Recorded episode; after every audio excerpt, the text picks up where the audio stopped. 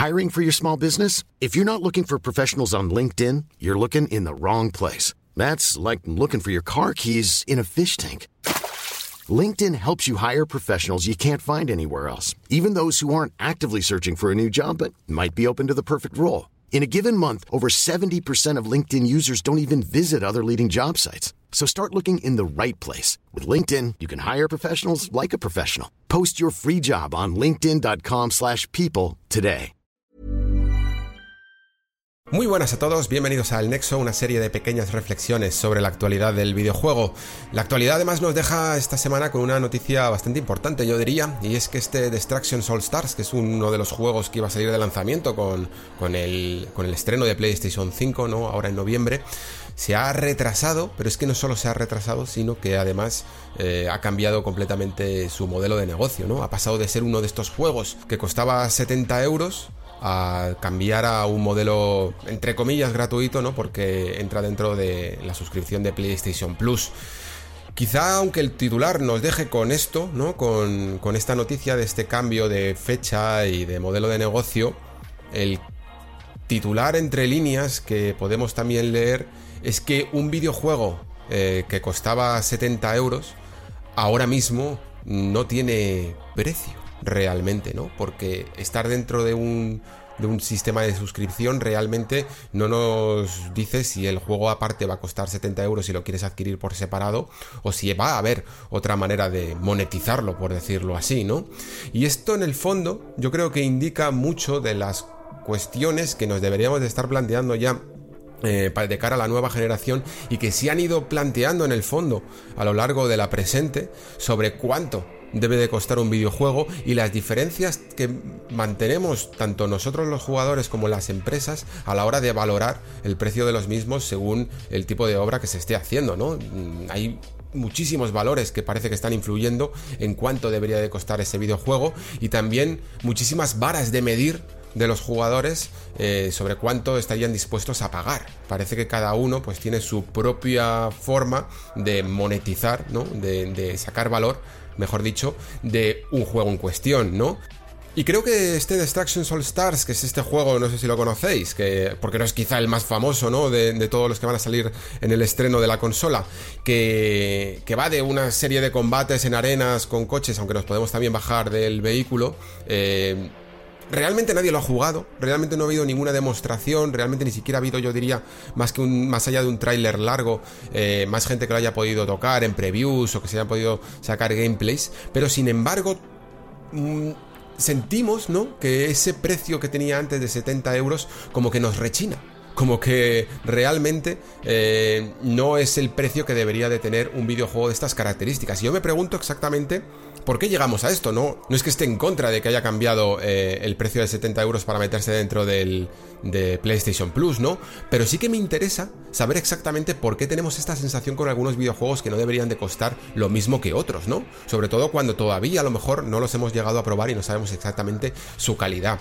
Así que me gustaría en esta reflexión analizar un poco qué, ocurre dentro de nosotros y dentro de las compañías a la hora de medir económicamente el valor de un videojuego. Y creo que existen tres formas de que se están utilizando sobre todo, ¿no? Para medir el, el precio final que tiene que tener una, una obra, ¿no? Por un lado está el coste de producción, ¿no? El tamaño de la superproducción o de la producción pequeña que haya podido tener, es decir, una relación entre el precio del videojuego final y el coste de la fabricación del producto en sí mismo, ¿no? Después quizá una que se ha, que se ha hablado mucho a lo largo de los años es el rendimiento que le puedes sacar a ese juego, es decir, las horas de juego que va a tener, si es más largo, quizá mm, para mucha gente debería de ser más caro porque le puedes sacar más partido, es decir, te va a producir por el mismo precio eh, muchas más horas de entretenimiento, se establece una relación entre el coste del juego y las horas que, puedes utilizarlo, ¿no? Y luego, quizá la tercera y más complicada de explicar eh, relación sería la de la calidad, ¿no? Eh, ¿Cuánto cuesta un videojuego? Sería equivalente a eh, la calidad del mismo, al valor de la obra desde un punto de vista de entretenimiento cultural o el que le queramos sacar, ¿no? Lo cual también creo que es un, punto de vista bastante controvertido. Vamos a analizar todos estos y después de mirarlos en profundidad, vamos a sacar un poco algunas eh, conclusiones sobre cuál mm, creemos realmente que sería la forma de estipular el verdadero precio de un videojuego. Vale, el primer punto a analizar es el que he comentado de coste del producto eh, en relación a la producción del mismo. Es decir, si un videojuego ha costado eh, muchísimo de producir. Si es una gran superproducción, en teoría parece que se, siente más lícito, ¿no? Para poder costar más.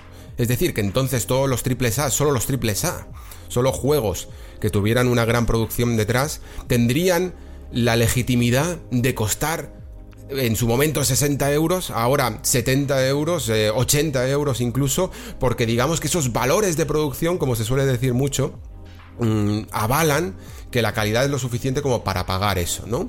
El problema es que aquí se establece una relación un poco draconiana con los eh, con los estudios, que trabajando quizá incluso el mismo número de horas que, una gran superproducción, pues entonces no se, no se sentirían legitimados a poder eh, tener un rango de precio tan alto porque sus juegos en proporción no van a costar lo mismo, ¿no? No van a costar a lo mejor 100, 200 millones de, de dólares, ¿no? Y además es que si rizamos aún más el rizo, nos llegamos a encontrar con, situaciones dantescas en las que entonces un juego de 200 millones de dólares debería de costar, eh, yo que sé, 30 euros, 30 dólares, porque siempre va a haber un juego de una super gran producción más masiva todavía, un cuádruple A de los que se le llaman a día de hoy, ¿no? Que como cuesta entre producción y marketing 400, eh, 500 millones de euros, ¿no? Pues entonces ese es el que marca el listón, el tope de lo más alto de la generación, ¿no? Y ese es el que debería de costar 70, 80 euros. Por lo tanto, una obra de 200 millones debería de costar la mitad. Y, nos damos cuenta nosotros mismos de que no tiene lógica, ¿no? Es decir, los valores de producción no se pueden hacer una proporción constante, ¿no? Entre lo que se ha gastado la compañía y lo que debe de cobrar al usuario.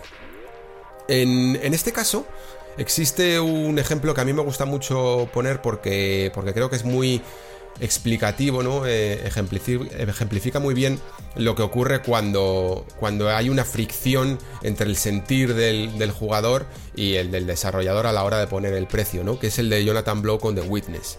The Witness en su momento, no sé si lo recordáis, tuvo bastante mm, polémica, yo diría, porque eh, costó 30 dólares y 40 euros, me parece que aquí en, en Europa, ¿no? Para un juego que a lo mejor por venir de un desarrollador entre comillas independiente como Jonathan Blow, con un equipo de desarrollo eh, más pequeño y formar parte, digámoslo así, de, esta escena eh, de juegos más pequeños eh, en cuanto a valores de producción, no se veía con buenos ojos que cobraran casi, casi como una gran producción, ¿no? De nuevo se estaba poniendo el valor el coste de un videojuego en lo que cuesta fabricarlo como la vara de medir eh, a la hora de establecer el precio del mismo.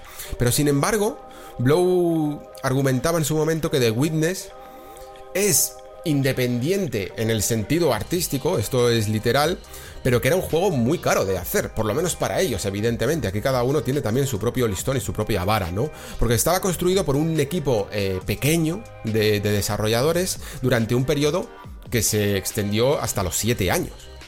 Es decir, eh, Blow, por ejemplo, gastó cerca de 6 millones de dólares en el desarrollo de The Witness. Y 6 millones de, dólares para un desarrollo de un videojuego a día de hoy no nos parece en absoluto eh, ninguna cantidad muy abultada, ¿no? Pero para una persona sola que tiene que desembolsar prácticamente casi como si fuera su capital riesgo esa cantidad, yo diría que, es bastante, ¿no? ¿Quién de nosotros estaría dispuesto a poner de su propio bolsillo, ¿no?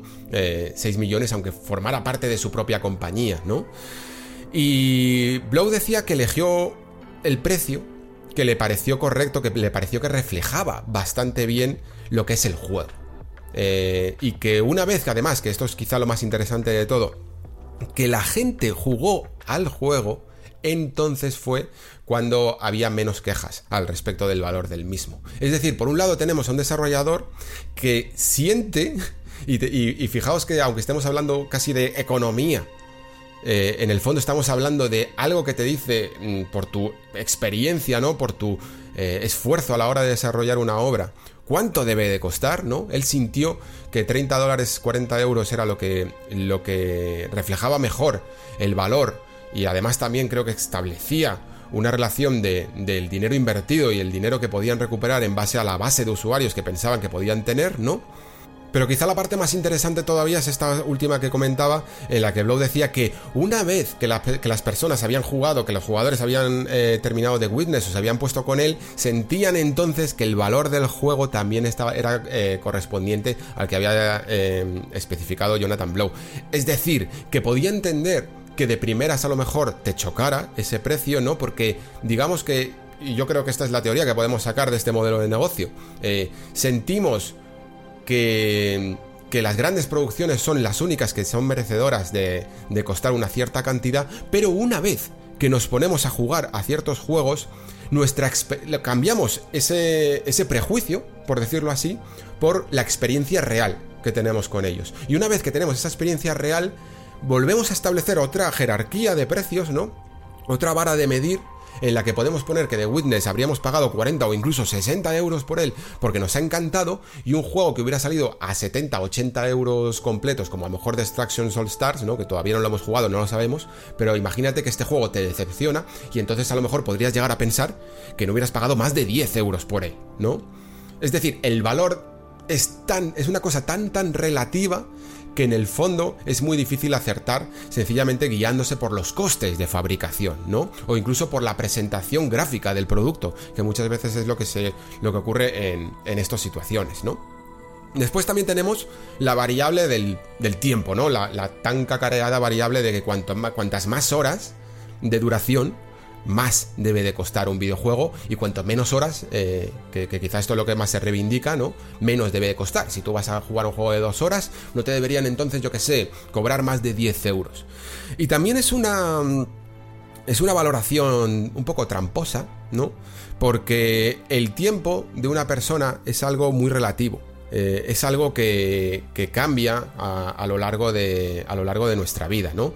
Porque normalmente quien reivindica que un juego debe de tener muchísimas horas de duración es porque tiene muchísimas horas que rendir, eh, que gastar, eh, por decirlo así, en ese juego, ¿no? Mientras que a lo mejor una persona que tenga muy poco, que tenga un tiempo limitado, incluso prefiere una experiencia muchísimo más concentrada, ¿no? Que le aporte muchísimas más cosas y que repita menos sus patrones y sus sistemas eh, a lo largo del tiempo porque tiene menos horas que dedicarle al videojuego. Y puede que incluso llegue a valorar y llegue a pagar más, incluso, por una experiencia contenida, una experiencia que pueda durar entre 5 o 10 horas, ¿no? Porque le da todo lo que necesita eh, y no siente que a lo mejor necesita gastar 100 horas que no tiene para poder llegar a sentir eh, la experiencia completa de ese videojuego. A medida que vayamos creciendo, tenemos muchas veces menos tiempo o, tenemos momentos en la vida en los que tenemos más tiempo o menos tiempo.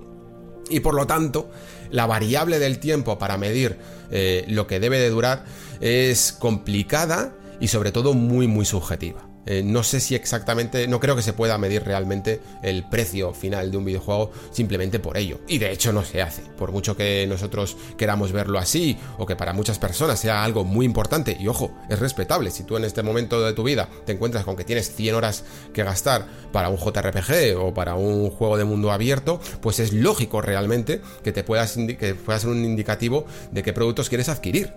Pero no significa que se tenga que generalizar, ¿no? Que todo el mundo se tenga los mismos patrones y las mismas formas de, medir el valor de un videojuego. Es decir, que esta segunda variable tampoco nos vale realmente, ¿no?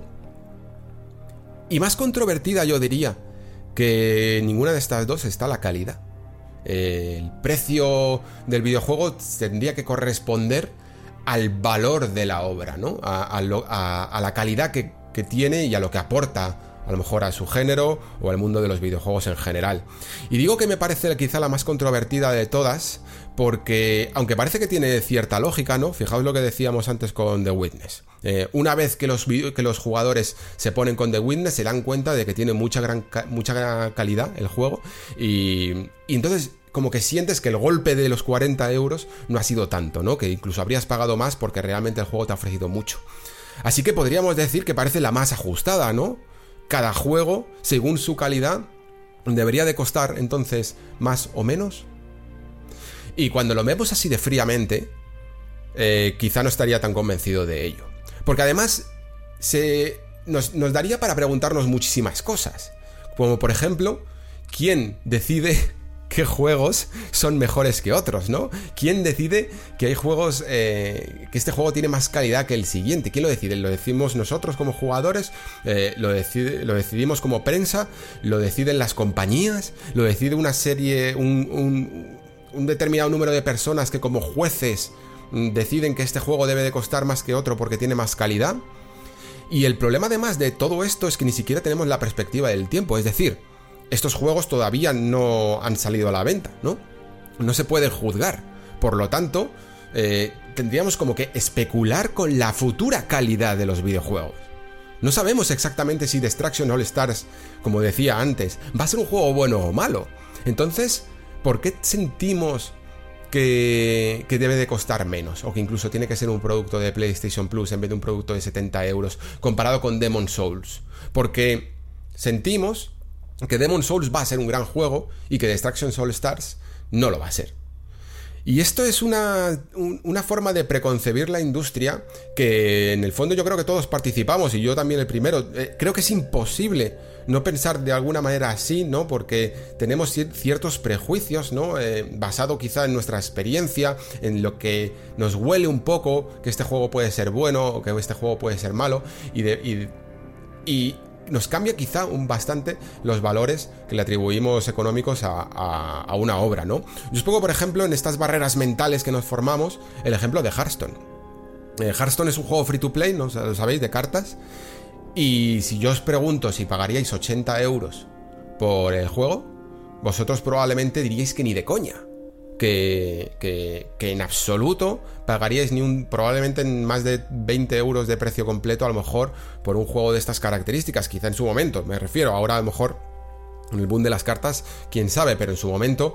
Eh, se veía una. La visión de un juego de cartas era muy menor y sobre todo parece que se ajustaba más a este modelo de free to play, ¿no? ¿Quién pagaría 80 euros?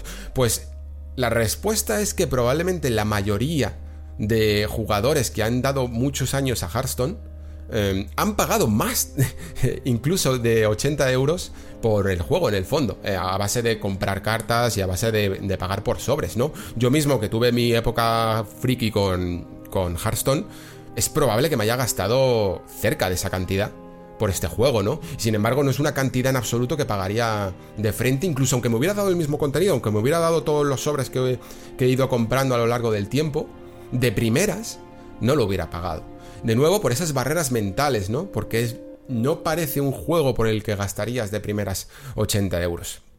Y creo que una de las conclusiones que podemos sacar es que es difícil, si no prácticamente imposible, poner un factor común denominador de, que nos valga para todos los videojuegos y con el que comparemos eh, y digamos que este juego debe de costar esto y este juego debe costar lo otro. Es prácticamente imposible porque dependen demasiados factores y quizá nosotros como jugadores sencillamente solo podemos, lo que decía antes, ¿no? Sentir si un precio es justo o no en base a nuestra experiencia, en base a nuestro incluso momento vital, ¿no? Como explicaba antes con, con el factor del tiempo, ¿no? Con la duración de los juegos. Y luego también, pues evidentemente los desarrolladores también guiarse por esas sensaciones, como decía Jonathan Blow, de siento que este juego, por el esfuerzo que le hemos puesto, por los años que hemos estado y evidentemente también por el rendimiento que le queremos sacar, siento que va a costar 40 euros, ¿no? Y tratar a los videojuegos caso por caso, que parece una locura. Porque como hemos establecido esta situación en la que parece que todo debe de costar 70 euros y que poco a poco se va rompiendo, ¿no? Eh, no sentimos que, debemos de considerar cada videojuego eh, completamente individualmente y ponerle el precio adecuado, ¿no? Incluso creo que muchas compañías pecan de haberse amoldado mucho, acomodado mucho a estos precios completos, ¿no? Porque además, dentro de su estrategia pueden llegar a pensar, bueno, da igual que lo pongamos por 70 euros porque a los 3 meses le vamos a hacer una oferta y lo vamos a dejar a 30, ¿no? Y así, pues, eh, apelamos a ese jugador entusiasta que sí que va a estar dispuesto a pagar 70 euros, aunque realmente consideramos que el, que el precio real del juego va a ser 30, ¿no? Y establecen este tipo de, de, fluctuaciones en el precio del videojuego ya en el primer año incluso del mismo, ¿no? Desde su lanzamiento, que a veces son incluso un poco injustas. Así que si tuviera que responder a la pregunta que, con la que nace este vídeo, eh, yo diría que no hay respuesta correcta. No existe el precio justo de un videojuego eh, y creo que esa es la trampa. Creo que la trampa es sentir que te necesitamos un factor denominador que nos indique el precio correcto de todos los videojuegos. Y Destruction Soul Stars nos demuestra que que puede, que puede dar lugar a modificaciones, que se pueden cambiar estos precios y creo que han hecho bien en recular. Porque a lo mejor por el hecho de haber sido un juego de lanzamiento se le había intentado impulsar como un juego de 70 euros cuando incluso sus desarrolladores no lo veían como, como ello, ¿no? Quizá incluso creo que los desarrolladores, los verdaderos desarrolladores del juego y no la producción que hay detrás, eh, tendría que expresar más incluso lo que creen que consideran justo para el valor de su propio videojuego, ¿no? Y a lo mejor el de Destruction Soul Stars pues no era 70 euros. Pero el hecho de que ya ni siquiera haya sido una rebaja lo que ha ocurrido con este juego, sino que haya sido un cambio radical de modelo de negocio a meterlo dentro de PlayStation Plus indica que a lo largo de la generación vamos a ver muchísimas, muchísimos, muchísimos cambios a la hora de cómo vender un videojuego ya no tenemos por qué tener siempre esa barrera del precio completo, ¿no? Hay fórmulas incluso que pueden hacer que el hecho de que tú rebajes el precio o lo metas dentro de un modelo de suscripción tenga más alcance, ¿no? Os comentaba en otro anexo el caso de Spider-Man. Eh, Spider-Man es un juego que ha vendido 17 millones de unidades, lo cual es lo convierte en uno de los exclusivos de Sony más eh, más vendidos, ¿no? De los que más ha vendido a lo largo de esta generación. Y eso lo ha hecho prácticamente, bueno, haciendo un precio evidentemente de, 60-70 euros y luego haciendo sus rebajas, se meten todas las unidades vendidas en ello. Pero, ¿y si Spider-Man hubiera mm, salido con otro tipo de modelo de negocio, o hubiera salido con otro tipo de precio, quizá, quizá hubiera vendido 30 millones. Eso es lo que no sabemos, ¿no? Esas son los, las especulaciones que tiene que hacer. Pero vamos, el parque de consolas estaba ahí. Eh, PlayStation ha vendido más de 100 millones de PlayStation 4, más de 100 millones de unidades, ¿no? Por lo tanto, pueden existir nuevas formas de vender, ¿no? De hecho, eh, una de las grandes... Eh, compañías que cree en este tipo de filosofía de bajar los precios siempre, evidentemente para quedarse con más mercado, eh, tontos no son, es Amazon, ¿no? Amazon siempre parece que tira mucho eh, los precios de casi todos los productos que hace, desde los productos físicos hasta los eh, servicios de suscripción como este Prime Video, que, que, cuesta 4 euros, o el propio Prime en general, que cuesta 35 euros al año y te incluye el Prime Video y muchísimos servicios más, ¿no? lo comentábamos también en el Nexo y lo hacen evidentemente porque tienen la sensación de que si bajan esos precios pueden alcanzar a más personas. Es decir, no tienes por qué ir siempre con el precio más caro, sino que puedes hacer todo lo contrario, ir con el precio más barato y por lo tanto abrirte a más público. Y creo que un juego como Destruction Soul Stars, que probablemente tenga mucho que demostrar, que además nace de un género, que esto es otro, que esto daría para otro debate completamente distinto, si parece que hay géneros premium como la acción, aventura y rol, y géneros eh, de segunda, como... Eh, no sé, eh, tipo de conducción de, como Destruction Soul Stars o ideas un poco más novedosas o centradas en una faceta muy específica del multijugador, ¿no? Que parece que por esa condición tienen que costar un poco menos.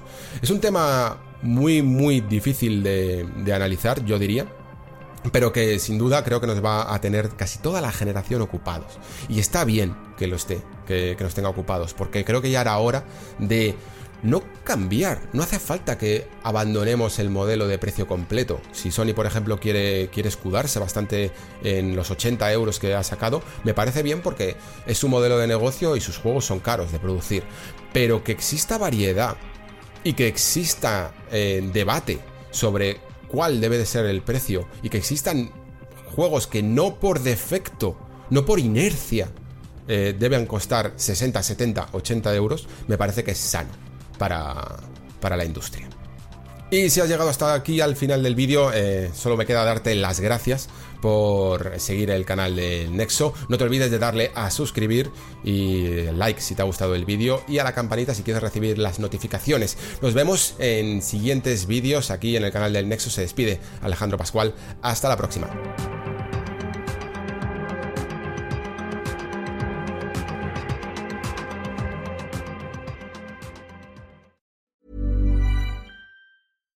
Deserves the best, and there's no better place to shop for Mother's Day than Whole Foods Market. They're your destination for unbeatable savings, from premium gifts to show-stopping flowers and irresistible desserts. Start by saving 33% with Prime on all body care and candles. Then get a 15-stem bunch of tulips for just $9.99 each with Prime. Round out Mom's menu with festive rosé, irresistible berry chantilly cake, and more special treats. Come celebrate Mother's Day at Whole Foods Market.